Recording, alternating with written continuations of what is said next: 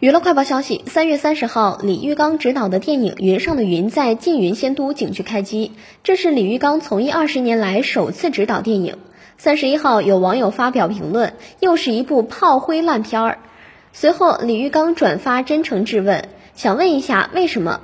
据了解，三月三十号，电影《云上的云》开机，导演李玉刚、主演吕星辰、梁咏琪以及特别出演宋小英一同亮相并揭幕概念海报。该片是一部讲述爱与乡愁、奉献与坚守、梦想与成长的电影。